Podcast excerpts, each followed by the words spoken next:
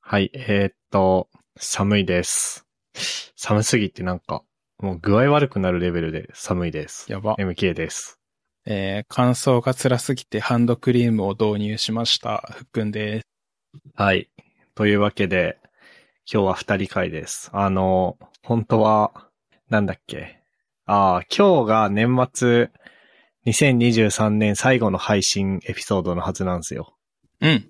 で、 なので2023年の振り返り会をやるはずだったんですが、うん。じゃあ去年も全く同じシチュエーションだっていうことにさっき気がついたんですけど、うん。あの、直前で僕の都合で日程変更をし、その余波でトッシーが来れなくなりって いう、はい、感じでございます。じゃあ今日はゆったり二人会ですかね。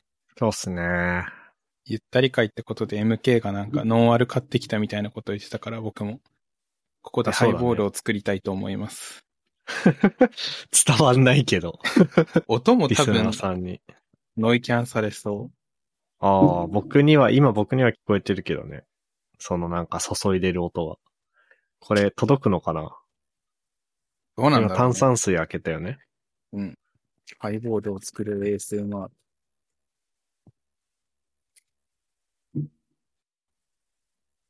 どうだろう。多分配信される頃には全部消えてる気がする。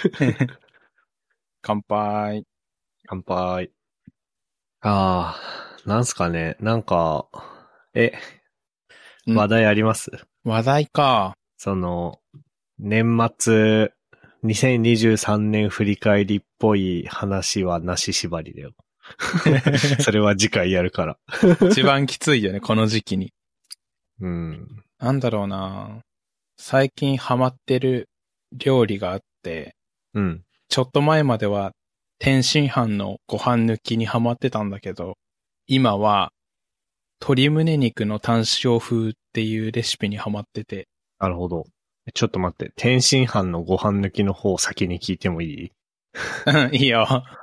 あの、天津飯って、ご飯の上に、あの、卵を乗っけて、あん乗っけるって感じなんだけど、そうだね。うん。片栗粉でし、トロトロの塩だれみたいなやつ作って。うん。で、それ、あの、ご飯いらないなって思ったから、ただ卵にトロトロのやつかけて食べてた時期があった。それ、ただのトロトロオムレツじゃないのまあそうとも言うね。へえ。でもぶっちゃけご飯あった方がうまいんだけど、うん。糖質抜いた方がいいのかなっていうなんか、ちゃんと調べてはいないけど、なんとなくの知識で。ああ。抜いてたえなんか、なんとなくで、うん。なんとなくでやんない方がいいことランキングがあったとしたら結構上位にいる気がするけど、糖質制限はあ、。そうなんだ。じゃあ、食べるか。ええー、なんだっけな。ちょっとなんかあんま詳しくないけど。うん。あ、でも、なんか、ちらっと見た気がするな。糖質ガチで抜くと悪いことが起こるみたいなのは。ああ、ね、他のところではちゃんと食ってんの糖質。うんそうだね。たまに普通にご飯食べてる。あ、っていうかね、お昼お弁当持ってってるんだけど、自分で作って。うん。あのー、味噌汁入れておけると思って買った弁当箱が、うん。汁物入れないでくださいって書いてあったんだよね。ああ、そう、保温タイプのやつで。だから、ご飯しか入れれなくて、うん。結局ご飯、あの、お茶碗半分ぐらいのご飯をそれに入れて持ってってるから、なるほどね。そう、一応飯は食ってる。じゃあ大丈夫か。大丈夫ですそ。の汁、汁物入れられそうな形してるくせに汁物入れるなってやつでしょそうそうそうそう。そ騙され俺もた持。ってた気がする。初見は騙されるんじゃないあれ。うん。え弁当自分で買って持ってって、ち買ってじゃねえや。自分で作って持ってってんのそうだよ。えらいやー、もう出費を減らさないとね、まあね、あの、月約10万で生活してるからね。 10万ど、どこまで10万なのえっと、えーちゃんと計算してないんだけど、月10万もらえるんだよね、今。ああ、そういうことか。そう、それで、そこに、そこを超えたくないなと思って生きてるから、うん。昼飯代は安価で済ませるタイプっていうだけなんだけど。まあね、目的が貯金を減らさないことだから。あ、そうそうそなるほどね。でもそれはあれだね。う。うん。冷凍食品詰め込めば楽だわ、結構。ああ、そうね。あと、冷凍食品の中でも、そのなんか、レンジでチンして弁当箱に入れるタイプもあれば、うん。冷凍したまま入れとくタイプもあるじゃん。うんうん。それ便利だよね。なんか、そいつ自身が保冷剤の代わりになるし、で、こう、食べる頃には食べれるぐらいに溶けてるみたいな。そう。便利すぎる。で、ちょっと前までご飯抜き天津飯にハマってて、今は、あの、鶏胸肉を大量に買ってきて冷凍しておいて、毎夜、一鶏胸肉塊を食べるっていうのやってんだけど、うん。鶏胸肉の レシピのバリエーションが増えてきてて、おー。最近は、炭塩風っていうレシピを見つけて、うん。それ作ってる。半塩風。なるほどね。もうなんか肉の種類が変わってるね。まあそうだね。まあネギダレが炭塩っぽいよねっていう、なんか、焼いた鶏胸にネギダレをつけましたってだけなんだけど、うん。炭塩だと思って食べたら悲しいから、普通にうまいネギダレをかけて食ってると思ってるんだけど、うん。それがうまいっすね。なるほどね。うん。なんか、うん。最近、僕がご飯作るのが多いんだけど、うん。何が評判良かったなんかね、この間作ったカレーうどんはすごい評判良かった。へえ。うんうんうん。でもね、どうやって作ったか思い出せないんだよね。 えいや、そのなんか、うん。まあ普通にカレーを作ったのよ。うんうんうん。まず。で、カレーを作って、残りでカレーうどんを作ったんだけど、まずそのカレーが、いつも使ってるカレールーが中途半端だったから、うん。なんか違うやつを混ぜたのよ。うんうん。で、そのカレーも美味しくって、で、その後、カレーうどんにするときに、あ、なんかちょっと足りないかなと思って、別のカレールーを混ぜたの。うん。でも、どれとどれをどのぐらい混ぜたかもう覚えてなくて、はいはいはいはい。だからもう多分二度と再現できないんだよね、あの味は。絶妙なバランスがあったんだ。うん。でも確かにすごい美味しかった。へえ。カレールー自体はなんか混ぜるといいって言うよね、よくね。そうだね。なんか、バーモンドカレーとジャワカレー混ぜるレシピ見たことあるな。ね。うん。でもあれ困んねそ の、カレールーによってさ、うん。いやまあ計算すればいい話なのかもしれないけど、うん。その、何皿分を想定して練ってあるカレールーなのか違うじゃん。確かに。だから、ちょっとめんどくさいよね。まあ、でもなんか最近、そういう何グラム入れましょうみたいなやつめんどくさくなって適当に作るようになってき た。味見して整えればいいかな、みたいな。そうね。うんうんうん。あと、またうどんだけど、さっき作ったうどんは美味しいって言ってたなぁ。へえ。汁どんな感じで作ってんので、なんかフライパンで、うん。あの、鶏、あれ鶏、鶏肉鶏何肉だ、あれ。 もう、そ、そこから僕のレベルは終わってるんだけど、鶏、何らかの鶏肉を、うん。何らかの鶏肉とネギをフライパンで焼いて、ああ、いいね。で、そこに、なんだっけな、水と醤油と、だしと、みりんうんうん。をそのままフライパンにぶち込んで、8分ぐらい煮て、あ、で、別で横で鍋でうどん茹でてて、はいはいはいはい。で、うどんを器に持って、で、お玉で、そのフライパンで作ったタレをかけるみたいな。うんうんてかフライパンつってもあれだな、僕あのなんか、なんつうの、普通のフライパンじゃなくてさ、ちょっと深い、深いフライパンじゃん。うん。ある。なん、なんていうのあれ。わかんない。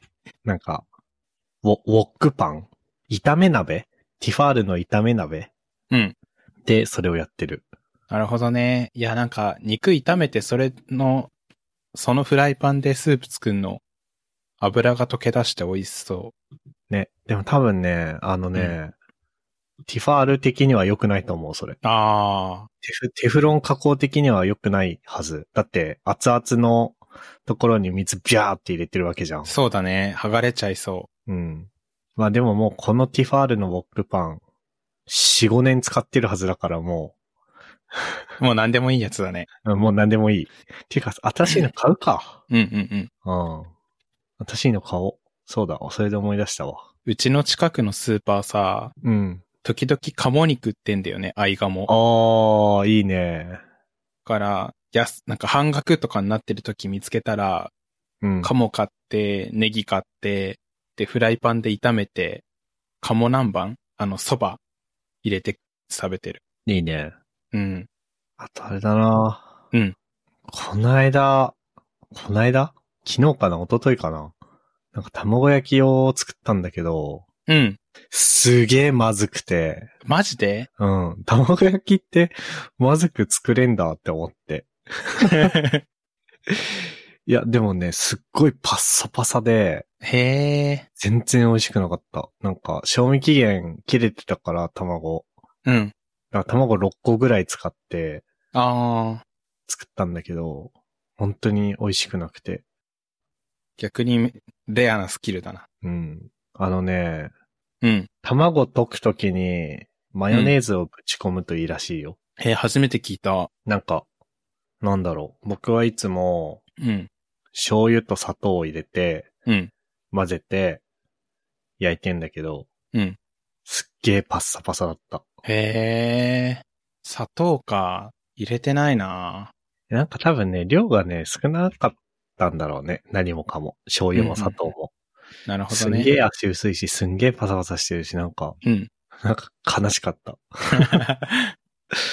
ご飯美味しくないとな、結構ダメージでかいよね。いやー、そうなんだよね。やばい。すごい話題がまったりしてる。いいのか、これで。いや、いいんじゃないなんか。いっ か。最近、そうそうそう、この間、うん。こ、この間っていうか、ど、どうしようかな。なんかあの、うちの妻が、あれじゃん、なんか、エンジニア界隈のインフルエンサーみたいになってきてるじゃん。そう だね。うん。だから、現金化したいなと思って。現金化っていうとあれだけど、その、有名になりすぎて、こう、気軽にお呼びできなくなる前に、ポッドキャストお呼びしたいなと思ってんだけど、うん。断られたね。あ、そうなんだ。意外だな。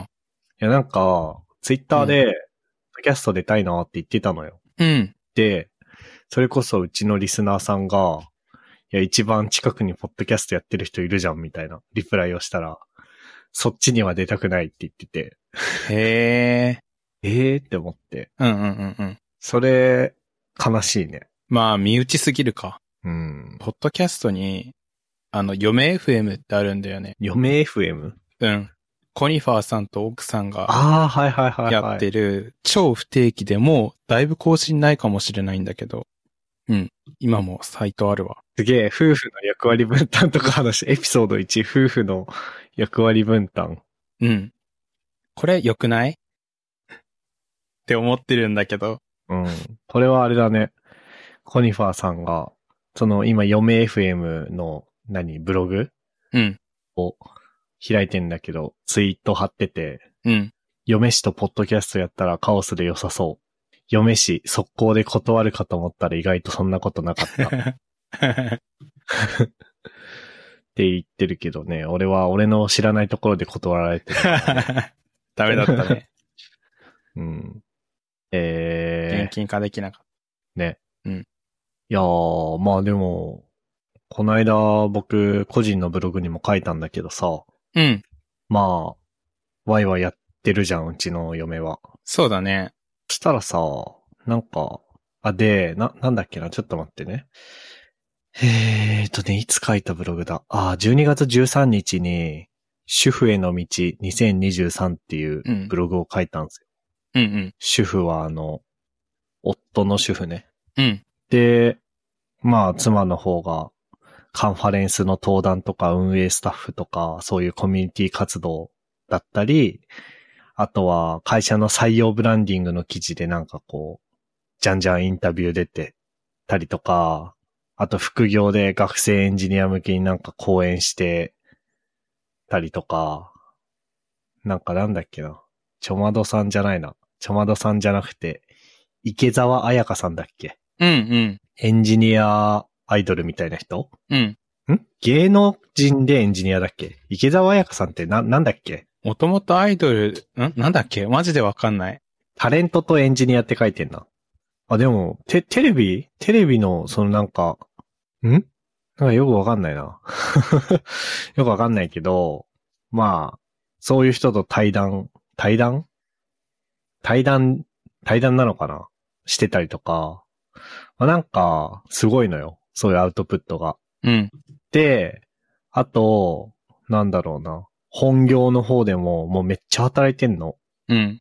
で、僕はなんか出社日にこう、大名行列的な感じで強制出社してるだけなんだけど、うちの妻は出社日じゃなくても出社して、他部署の人とランチしたりとかしてて、うん。もうとにかくすごいパワーに溢れてる感じなんで、あのーこれ多分、そう遠くないうちに逆転するなと思って、うんうん。お給料とか。うん。今僕の方が2年早く社会人やってるから、まあ、た、多分僕の方が高いはずだけど、まあ、そんなん誤差じゃん、すぐ。っうん。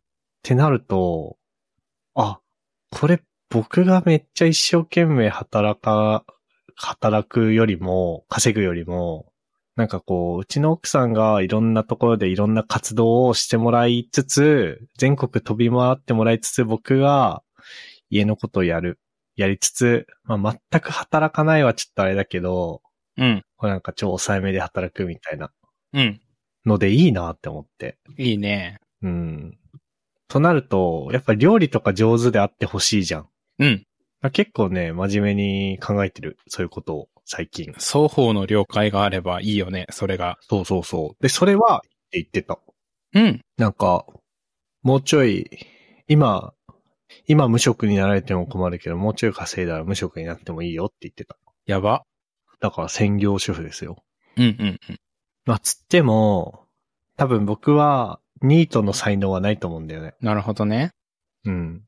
やって半年だと思う。うんうんだから、まあ、半年とか、やってみたいけど、通常はおそらく、まあ、フルリモートとか、週4とか、そういう感じでやらせてもらう感じになると思う。うん。うんうん。甘いかなええ全然いいと思っちゃうけどな。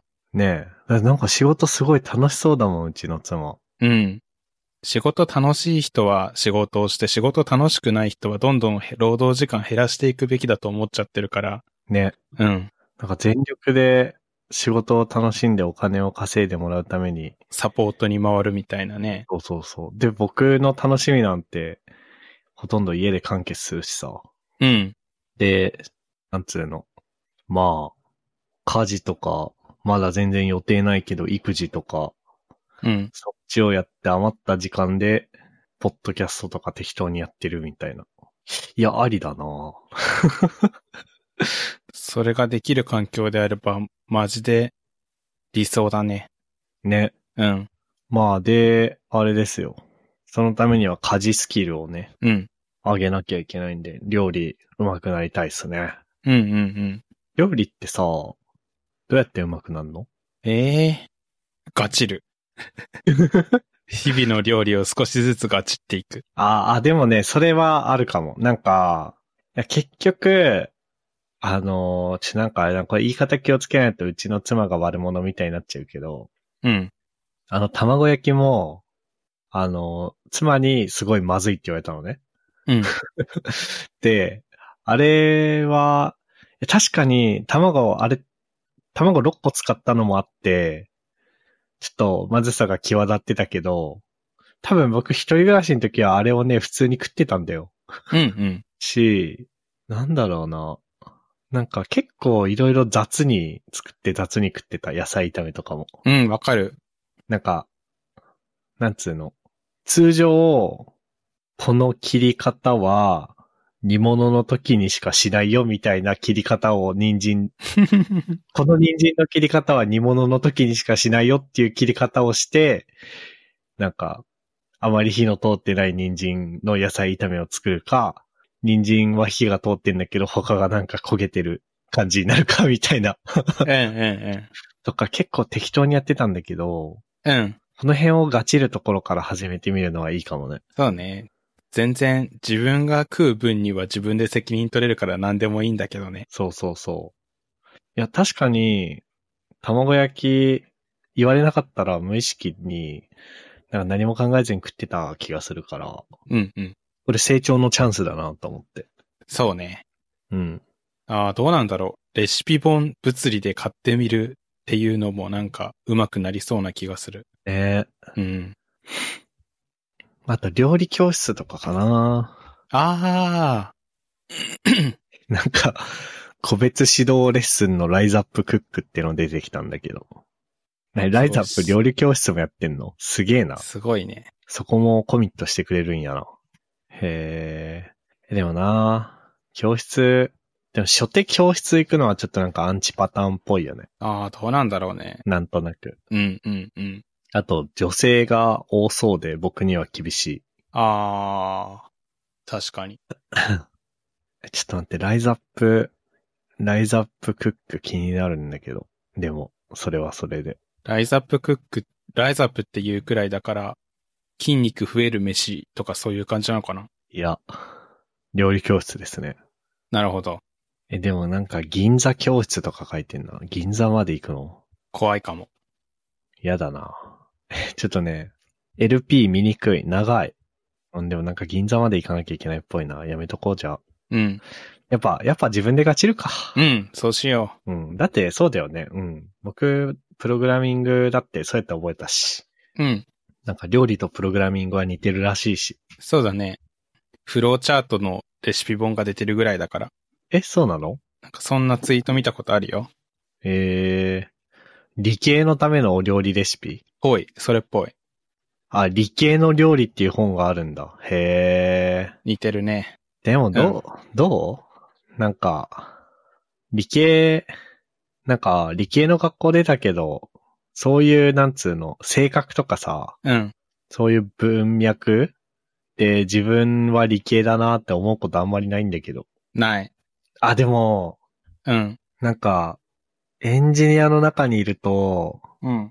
僕は全然ロジカルじゃないし、なんか感情で生きてるなって思うんだけど、こないだ、地元の人と、地元の中学の後輩とご飯行ったら、なんか先輩は中学生ぐらいの頃から、で今でもそうだけど、こう淡々と理路整然と喋りますよね、みたいな。うんうんうこん。と言われたから、なんかそういう文脈では理系なのかな、逆に。相対評価すぎるうな。ん。なんか極まった人たちから見たら僕は全然感情で生きてる人だと思うのね。うん。なんだけど、世の中一般から言うと、ロジックで生きてる人っぽいから、であれば理系の料理みたいな本もちゃんとヒットすんのかな。いや、でもこれは、なんとなく、一発ネタというか、い一発ギャグだと思ってるから、僕は。理系の料理うん。めっちゃ失礼なこと言ってるかもしんないけど。わからんな。まあ、あとはあれかな。オライリーが出してるクッキングフォーギークスとかかな。うーん。そんなんあるんだ。あるある。オライリーが料理本出してるんですよ。知らなかった。あとなんか、なんだっけ。一時期みんな低温調理とかにハマってたよね。ハマってたね。あれ何なのなんか、よくわかんない棒みたいなのを水に突っ込んでチャーシュー作ったりしてたじゃん。してた。あれは今やってんのみんな。やってる人やってんじゃないサラダチキンとかあれで作ったら楽って聞いたことある。へー。あ、でも、話めっちゃされたけど、そういうことじゃないしな。ちょっと日常の料理をちゃんと作れるようになることなんだよな。 まあそうだね。みりんとか酒と醤油と塩と、そこら辺、うまいこと配合できたら良さそうだけどね。 そうだね。ああ、うんでも、それはそう。あの、卵焼きは大失敗したんだけど、うん。他のやつは味は失敗しないんだよ。そのさっき、人参の切り方ミスったみたいな話も、味は失敗してないの。うん。なんかとりあえず、みりんと醤油1対1で入れればうまいやろみたいな。うんうん。ぐらいの常識とか、あと、ああ、片栗粉入れてとろみでもつけるかみたいなところとか身についてきてるから、いいね。なんつうの、料理をすることそのものへの慣れはちょっとずつ出てきたから、うんそ。こでまたアンラーニングして、なんて言えばいいんだろう。ちゃんと作れる料理のレパートリーを増やすというか、うん。うん。そういう方向に行くといいかもしれないですね。うん。うんうん。うん。なんかユーデミーで料理って検索したら出てきたんだけど。マジかよ。 オンラインお料理教室みたいなことじゃん。すげえなえ、てか、ココナラとかさ、うん。あとなんだっけ。あの、メンターしてくれる系のサービスとかで料理のやつないかな。いや、でもやっぱりあれだな。本と YouTube だな、まずは。そうだね。うん。もう YouTube で全部いいな。そうだね。それこそ主婦 YouTube とかで検索してもさ、出てくるよね。うん。ああ、でも意外とね、なんか、イクメンみたいな、イクメンみたいな感じで出てくるのが多いのと、あとなんか、極主不動ってこれ何アニメ漫画がアニメになったやつかな。うん、それがめっちゃ出てきて、ちょっと若干ノイズなんですけど。じゃあ、く熊の限界食堂っていうチャンネルがいいよ。おう、熊のげ、熊津ダイニングルーム。うん。あでもこれ料理をちゃんとつ、いやちゃんと作ってるんだけど、うん。手間を省いたりすることに結構特化しちゃってるかもしれないから、ちょっと趣旨とはずれんのかな。ああ、でもいいんじゃない手間、まだ、まだ僕働いてるから、うん。平日の飯を、まず、この、熊の限界食堂で、こう、なんつうの、あのー時短でうん。作れるようにしつつ、土日にちゃんとガチるみたいな。このチャンネルは料理結構、ちゃんと作ったらちゃんとうまくて、あの、自分でこの動画見て作ったものちゃんとうまくて、うん。で、洗い物出さないことを結構重視してるのが好き。ああ、なるほどね。うん。そういうのも大事だよね。うん。こういう時さ、なんか、いざ料理のチャンネル調べるぞってなって調べ始めたらさ、うん。 あのーいかにも一般受けしそうなチャンネルから探すことになるから、ちょっと嫌じゃん。そうだね。なんかこんなこと言ったら、いろいろ各方面にトゲが飛んじゃいそうだけど、イクメンのチャンネルとかは、僕はあんまり好みじゃないから、うん。だから普段から、いい感じのチャンネル見つけておいてストックしとくと楽かもしれない ね。そうね。ああ、でも、イクメン、イクメンじゃねえや、間違えた。熊の限界食堂。良さそうだね、これ。そう、あの、ノイズが少ないというか、うん。 うん。見るわ。ありがとう、教えてくれて。いいっすいいっいやー、そんなとこっすかね、料理の話は。す料理だけでまったりここまで話せてよかったわ。うんあとね、なんかね、なんだろうな。うん。まあ、要するに僕、段取りとか容量とかが悪いんだろうな、ほ感じるんだよね。なん、なんだろうな。なんか、なんかアルゴリ、まあ、だから端的に言うと頭が悪いんだと思うんだけど、う。うん。こう、アルゴリズム的な思考が苦手というか、うん。なんか例えば、うんと、まあ、またちょっと料理の話に戻っちゃうけど、うん。一番手を洗う回数が少なくなる順番のものの触り方とかあるじゃん。あるね。さ、なんかさ、やっぱお肉とか触った後は手洗わ洗わなきゃいけないじゃんうん。で、逆に、まあ、ちょっと野菜触ったぐらいだったら別にその手で、あの、蛇口とか触ってもいいじゃん。うん。お蛇口とかいろんなものとか触っても。うん。っていうことは、じゃあお野菜とかをもろもろやった後に最後にお肉触って作業してすぐ手洗うのがいいじゃん。うん。なんだけど、そういうことができずに、最初にお肉やって、で、何ああ、手洗わなきゃってやって、うん。おお野菜触って、で、なんか、あ、ちょっと肉のなんか忘れてたわ、つって、また肉触って、また手洗うと か、はいはいはい。そうだし、あとなんだろうな。なんか何でもそう、洗濯とかでもそうだし、うん。なんかいろんなことを最短経路でやろうってならないうん。とかなんかそういうとこになんかいちいち自分の段取りの悪さを感じるし、あとあれだわ。ゴミ捨てもさ、家出るときにさ、うん。こう、ゴミ袋をまとめて玄関に置いといて、家出るときにゴミ袋一緒に持ってって家出ようってやっても、うん。なんかね、5回に3回ぐらい忘れるんだよね。うん。うん。とかね。リアルだ。そういうとこ全然ダメなんだよね。 まあ、全然いいと思うけどね。そうだね。うん。あでもね、なんか、なんかさ、うん。昔はもっとひどかったんだよね、僕。そういうの。ううん。なんか、よく言われてた、なんか、こういう風にすればこうなるってのがなんでわかんないんだ、みたいなるほどね。な。いろん、いろんなことに関してね。うん。例えば、まあ、倒れたら壊れちゃうようなものを壁に立てかけておいたら危ないじゃん。うん。そういうのがわかんない子だったんだよ。うん。うん。でも今はわかる。うん。うん。うん。から、 だいぶマシにはなってきてる。うんうんうんえでもさ、あ、ちょ、ちょっと心当たり僕もあってさ、あの、自分に関してね。それって、なんか、り理解するまでにかかる時間が人より多いんだけど、うん。ちゃんと理解したら使える実感というか体感があるんだよね。あー、あるね。うん。あの、100%理解コンプリーテッドまでは時間かかるんだけど、ちゃんと理解すれば人並みにできるから、ちょっと待っててほしいというか、そうだね。うん。それはあるね。そう。なんかすぐパッと理解、あ、つまりこういうことっすね、つってすぐできちゃう人いるじゃん。いるいる。そ、その人と自分を比較したら危険だと思ってて、うん、そうね。そう。だからまだ、ちゃんと理解すればちゃんと振る舞える分にはまだいいかなって思ってるわ。そうね。だから自分の習熟を待つのがいいんじゃないかな。うん。あの、初見の、あの、なんだ、初見の順番が重要な物事についてはもう諦めていいと思う。そうだね。でも取り返しのつかない要素も結構あるからな、人生には。あー、確かに。難しいね。まあ、ああとあれだ。そうだ、僕が長年どうしてもできない家事があって、うん。布団カバああ、はいはいはいはー。い。布団カバーさ、うん。なんか、なんだっけ。あの、布団カバー選択して新しいのつけるときに、うん。そのな、なんて言えばいいんだろうな。布団ってでかいから、うん。な、なん、なんて言えばいいんだろう。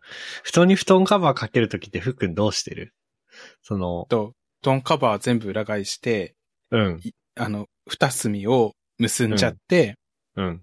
全部裏返して覆いかぶせて、残りを結んで、チャック閉じる。それ、どうやって正常な状態にするのんちょっと待って、今の説明でもう最終、最終状態までいったいた。俺、俺、それがね、未だに理解できないの。それが未だに俺理解できなくて、ー布団と一緒に布団カバーの中にダイブしてんだよね、いつも。ああ、はいはいはい。 でもそれ、がなん一か番シンプルにわかりやすいね、それ。未だにね、その仕組みが理解できないんだよね。ああ、僕も最初は、全然、あの、作業を終えたと思って、うん、あの、裏返すじゃん、布団カバー。うん。そしたら全然違ったことは何度かあるよ。あーいや、ずーっと理解できない、それ。いや、だからね、あの、 うん。多分僕 3D モデリングとか無理だと思ああ、確かに 展展開して、で、正常に直してどうなるかを想像しながら作業するからね。う。なんか展開図とかはいけたんだけどね、数学の。 うんうんうんうん。でもなんかロープのなんちゃらとかは、ほぼほぼ無理。ああ、はいはいはい。それこそネクタイとか無理。あ、ネクタイ、あ、ネクタイの分かり、理解のしにくさ、確かに似てる布団のカバーと。うん。 え僕、手触りで覚えた、なんか、なんていうの、頭で考えるの諦めて、何回も、その、布団に押し付けて、当てつけてみて、うん。ここを縛ってこうしたらここに来るから、じゃあこ、ここを縛ればいいんだね、みたいなので、めっちゃ検 証した。いやー、そういう努力が足りないね、僕には。頭でわかんないことは実際に何回もね、しうん手。で触ったわ、僕は。うん。いや、そういう粘り強さが必要なんだろうな、僕にも。わかんないんだったら、わかるまでやれっていう。いや、でもめんどいよ。うん。あ、でも、そうだ。それ、わかるまでやれ文脈で言うと、うん。最近、いや、最近本当になんかね、主婦になりたい願望と、あと、うん。いや、なんか正直ちょっと心配になるなるぐらいうちの妻忙しそうだから、うん。僕が料理してるんだけど、うん。料理する中で、その何それこそうどん、さっき作った時は、ううんどんって特に茹で時間長いじゃん。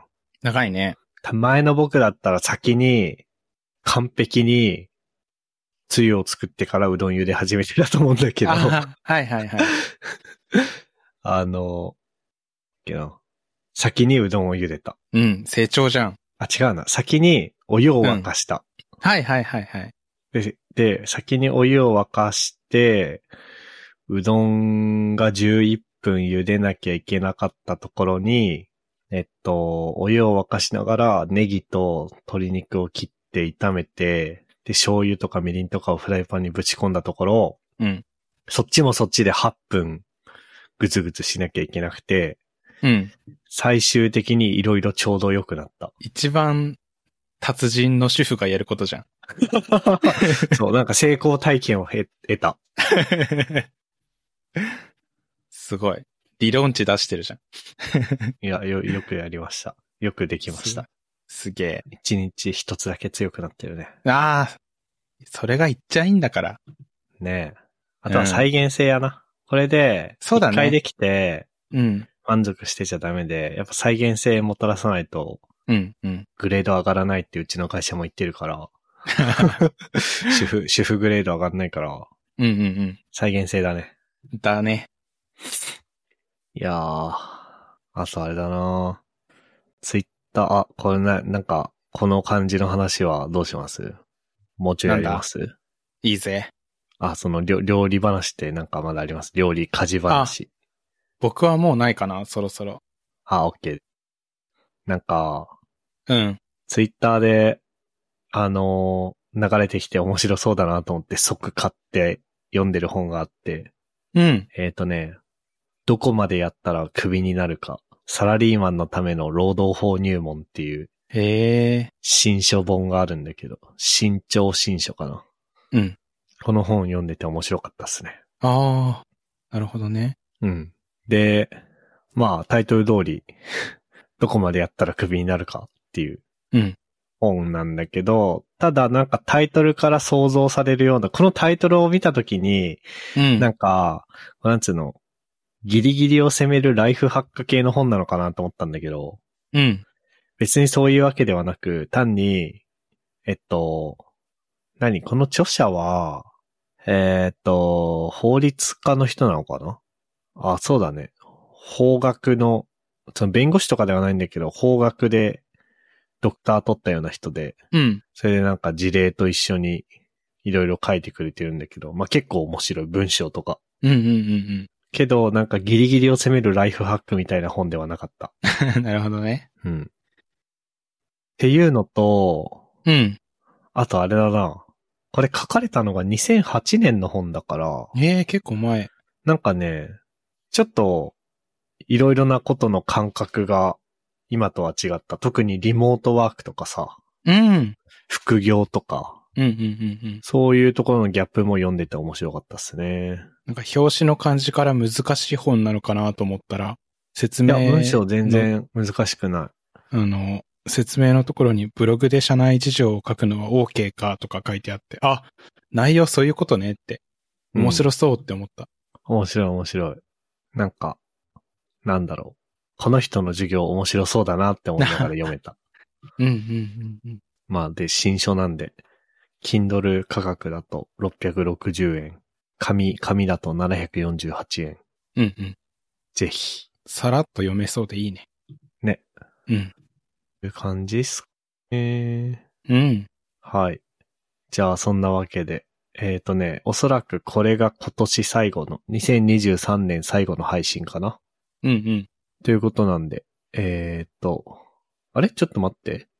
2023年最後の配信。あ、そうだね。うん。2023年最後の配信なんで、えー、っと、これが配信されるのはクリスマスの日ですね。25日月曜日。おー。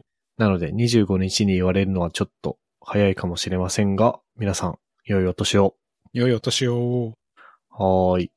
えーっ、と、ここまで聞いていただいた皆さん、ありがとうございました。番組内で話した話題のリストやリンクは、ゆるふわ .com スラッシュ100 225にあります。えー面白い、応援したいと思っていただけた場合は、ウェブサイトのパトロンボタンから、ペイトレオンボタンから、えーサポータープログラムに登録していただけると嬉しいです。えーっと、なんだっけ。それではか。うん。それでは、MK ふっくんでした。ありがとうございました。ありがとうございました。 And now, a short commercial break. 現在エンジニアの採用にお困りではないですか候補者とのマッチ率を高めたい辞退率を下げたいという課題がある場合ポッドキャストの活用がおすすめです音声だからこそ伝えられる深い情報で候補者の興味関心を高めることができます株式会社ピトパでは企業の採用広報に役立つポッドキャスト作りをサポートしています気になる方はカタカナでピトパと検索し X またはホームページのお問い合わせよりご連絡ください